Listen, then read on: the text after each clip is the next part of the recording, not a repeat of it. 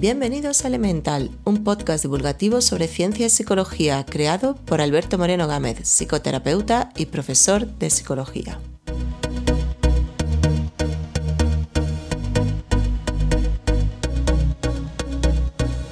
Muy buenas a todos, episodio número 12 de la segunda temporada, que bueno, en realidad es el cuarto de, esta temporada, pero como decidí continuar con la numeración de la temporada anterior, pues bueno, episodio número 12. Y la idea de hablar sobre la curiosidad, el tema de hoy, eh, surgió en gran parte cuando estuve leyendo sobre el fenómeno del aburrimiento, que ya os conté en el episodio número 9. Y esto ha sido algo habitual desde que empecé con el proyecto de elaborar un podcast, eh, mucho antes de empezar a grabar incluso el primer episodio. Me sumerjo en un tema concreto, reviso bibliografía, elijo 3, 4 o 5 artículos científicos o metaanálisis que repasan los hallazgos más importantes y a veces son libros de divulgación científica los que me ponen sobre la pista de un tema del que me gustaría hablar. Y entonces ocurre una especie de efecto multiplicador. Por cada episodio que preparo surgen otros dos o tres temas nuevos eh, para tratar en otro episodio.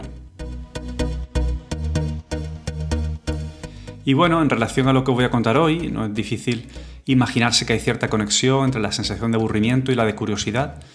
Además ha coincidido que estaba leyendo una breve biografía de Charles Darwin, eh, yo diría que tal vez uno de los máximos ejemplos de, del resultado que puede tener la curiosidad en, el ser humano. Bueno, y unas cuantas cosas más en su caso concreto, como bueno, observar y registrar metódicamente durante años miles de especies diferentes, con esa apertura mental además que lo definió toda su vida. Y el episodio de hoy vuelve a ser uno de esos los que describo con más detenimiento los experimentos que se han realizado, además de poner nombre a unas cuantas regiones del cerebro. Si en algún momento os perdéis, eh, manteneros que las conclusiones son interesantes. Y bueno, sin pretender que os convirtáis en investigadores, pues yo tengo la convicción de que merece la pena divulgar cómo funciona la ciencia y el pensamiento científico. Algún día creo que hablaré sobre todas las implicaciones que yo creo que, que esto tiene en nuestro día a día, en lo cotidiano.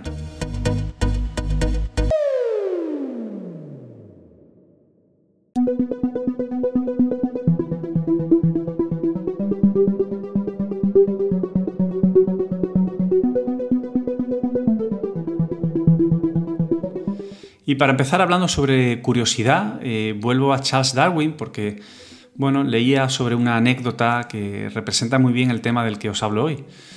Pues parece que cuando Darwin llegó a Cambridge en 1828, con tan solo 19 años, eh, se enganchó a la moda por aquel entonces de coleccionar escarabajos. Y bueno, posteriormente todo el mundo sabe el afán que, que él desarrolló por estudiar y registrar todas las especies de seres vivos. Me parece ser que una de las veces que salió en busca de nuevos tipos de, escarabajos eh, que pudiera registrar, encontró dos dentro del tronco de un árbol seco. Y mientras llevaba cada uno una mano, eh, siguió buscando hasta que vio un tipo de escarabajo especialmente raro. Como no quería deshacerse de ninguno de ellos, eh, se le ocurrió que podía sujetar uno en su boca con los dientes y así tener una mano libre con la que coger el que acababa de encontrar. Y bueno, la historia no acabó bien. El escarabajo que tenía en la boca liberó una especie de sustancia química como forma de defenderse que hizo que el joven Darwin pues, lo escupiera y además perdiera los otros dos que llevaba en la mano. Alguno puede pensar que no parecía tan listo con 19 años Darwin, pero recordemos que la curiosidad fue una de las grandes virtudes que llevó a Darwin a desarrollar toda la teoría de la evolución y su obra El origen de las especies. Esta historia refleja además la doble cara de la curiosidad como fenómeno psicológico. Eh, puede ser un impulso irrefrenable y, a la vez generarnos desagrado e incluso ansiedad. Hoy voy a contaros si es posible sentir estos dos eh, estados de la mente, eh, en gran parte contrapuestos, y lo que los investigadores han hallado en las últimas décadas en su esfuerzo por saber más sobre la curiosidad como proceso cognitivo. Las investigaciones que repaso eh, emplearon fundamentalmente técnicas de neuroimagen y ya os conté en más de una ocasión en la primera temporada sobre la resonancia magnética funcional, eh, pero por si hay algún despistado, lo explico brevemente antes de empezar. Es una de las diferentes formas que tenemos de, pues, de escanear el cerebro y mm, sobre todo permite ver qué zonas se activan cuando estamos en un proceso mental concreto. Todo se basa en que cuando un área del cerebro se usa de forma intensiva, eh, esa actividad neuronal requiere mayor energía, lo que se traduce en un mayor flujo de, sangre y eso es lo que se mide realmente. Hace ahora 10 años en Caltech, que es el Instituto Tecnológico de California, poco conocido pero bastante importante, la verdad, pues el grupo de investigación dirigido por Min Jong Kang y Colin Kammerer eh, presentaron los resultados de sus investigaciones pioneras.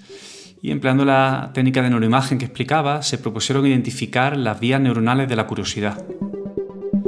Os cuento uno de los experimentos más conocidos que hicieron. Eh, escanearon los cerebros de 19 participantes mientras se les presentaban preguntas del trivial, que giraban en torno a gran variedad de temas. Se mezclaron además eh, temas que podían despertar mayor o menor interés, lo que llaman curiosidad epistémica específica. Os digo un par de preguntas de este trivial para que os hagáis una idea aproximada. Una fue eh, cuál es el instrumento musical que se inventó para parecerse a una persona cantando y otra, eh, pues, eh, cuál es el nombre de la galaxia en la que se encuentra el planeta Tierra. Bueno, a los participantes se les pedía que leyeran la pregunta, que adivinaran la respuesta, en el caso que no la supieran, y tenían que valorar la curiosidad que les generaba conocer la respuesta correcta, además de indicar cuánta confianza tenían en que su respuesta era la acertada. Por cierto, la respuesta a la primera pregunta es el violín y la segunda, como ya sabréis, la Vía Láctea. Y bueno, las pruebas de neuroimagen mostraron que cuando los participantes valoraban que la respuesta a una pregunta les generaba mucha curiosidad, pues activaba de forma significativa una zona llamada córtex prefrontal bilateral y otra núcleo caudado izquierdo. Estas regiones del cerebro son conocidas por su activación eh, como anticipación a un estímulo de recompensa.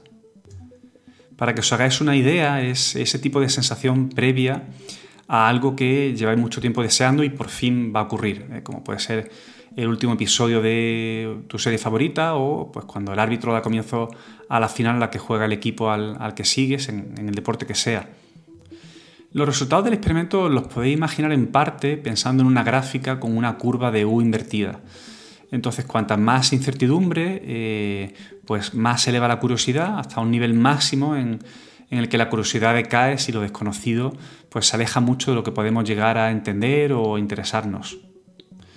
Las conclusiones de Kahn y Kammerer fueron consistentes con la idea de que el hambre de conocimiento provoca eh, este efecto de anticipación del refuerzo, eh, algo fácilmente entendible desde un punto de vista evolucionista. Es un claro indicativo de, que el conocimiento y la información tiene valor para nuestras mentes. Y sin embargo se encontraron también con alguna sorpresa. Eh, la estructura cerebral llamada núcleo accumbens que tiene un papel central en los circuitos del placer y la recompensa, no se activó en sus experimentos. Y sí vieron en cambio que cuando se facilitaba la respuesta correcta a los participantes, eh, se activaba eh, el área llamada giro frontal inferior, que está relacionada con el aprendizaje, la memoria y la comprensión y producción verbal. Además, la activación era más potente cuando se habían equivocado previamente adivinando la respuesta. Todo esto encaja con otro hecho que se da por comprobado y es que damos eh, más valor a la información y tenemos más capacidad de aprender eh, cuando eh, se corrigen nuestros errores. Y nos vamos ahora a 2012 para hablar de una psicóloga cognitiva, Mariek Jepma, y su equipo de la Universidad Leiden en Holanda.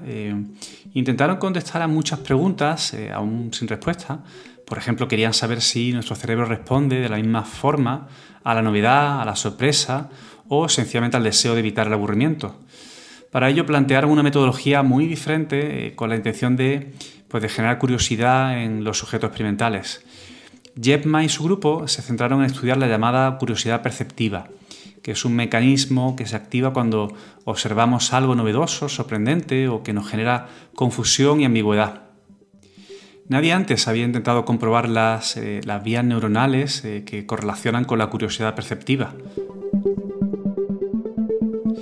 Y lo que hicieron fue mostrar a los participantes secuencias de imágenes de diferentes objetos, como por ejemplo un autobús o un acordeón, pero que no podían identificar fácilmente al mostrarlas eh, borrosas.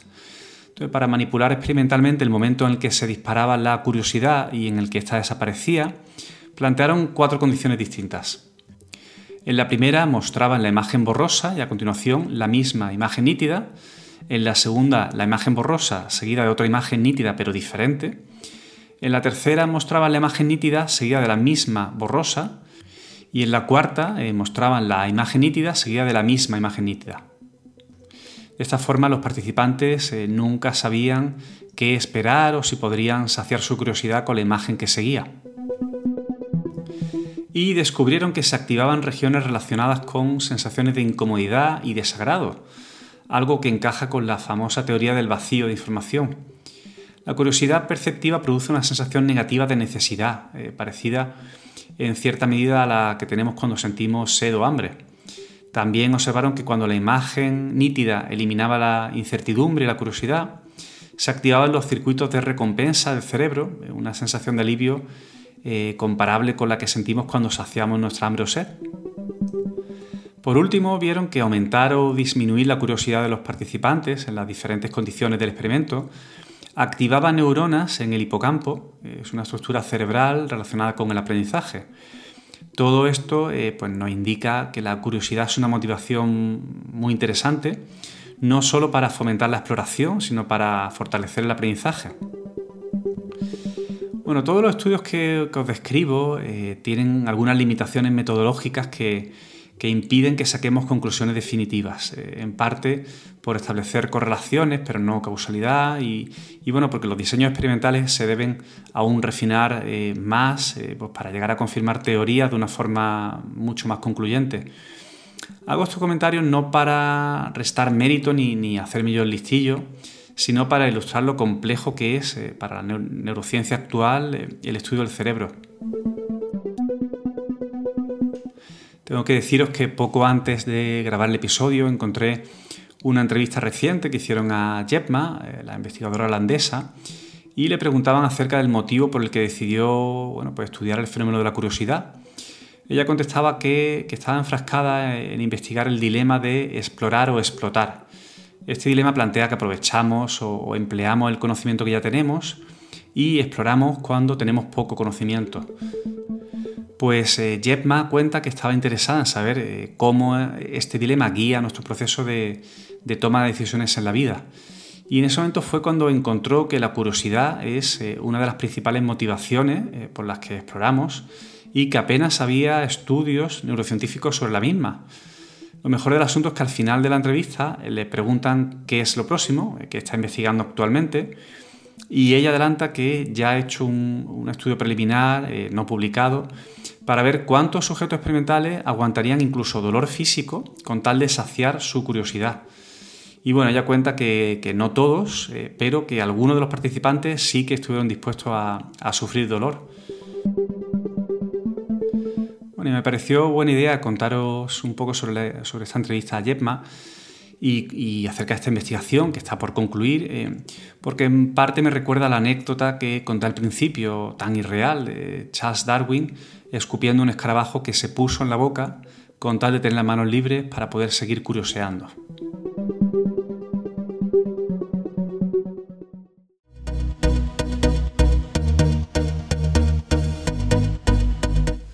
Y hasta aquí el episodio de hoy. Ya sabéis que en este nuevo formato más eh, breve no quiero alargarme excesivamente y que sea algo mucho más digerible. Mi intención o bueno, mi ambición no es ni mucho menos eh, profundizar hasta tal punto que ya sepáis todo lo que, lo que hay publicado sobre, sobre el tema que trato en cada episodio. En realidad mi intención en gran parte es provocar eh, más curiosidad para que bueno, eh, temas que más os interesen pues, os lleven a leer o a, o a aprender un poco más sobre ellos. Y no tenga ninguna duda además que es un tema entrenable como otros muchos, así que la medida en la que se practica se, se alimenta esa, esa curiosidad. Yo por mi trabajo además no tengo tampoco muchas opciones. Si no me mantengo curioso y abierto eh, con, la, eh, con, cada persona que viene a la, a la consulta a diario, eh, es imposible que, que, pueda hacer nada por ayudarlas.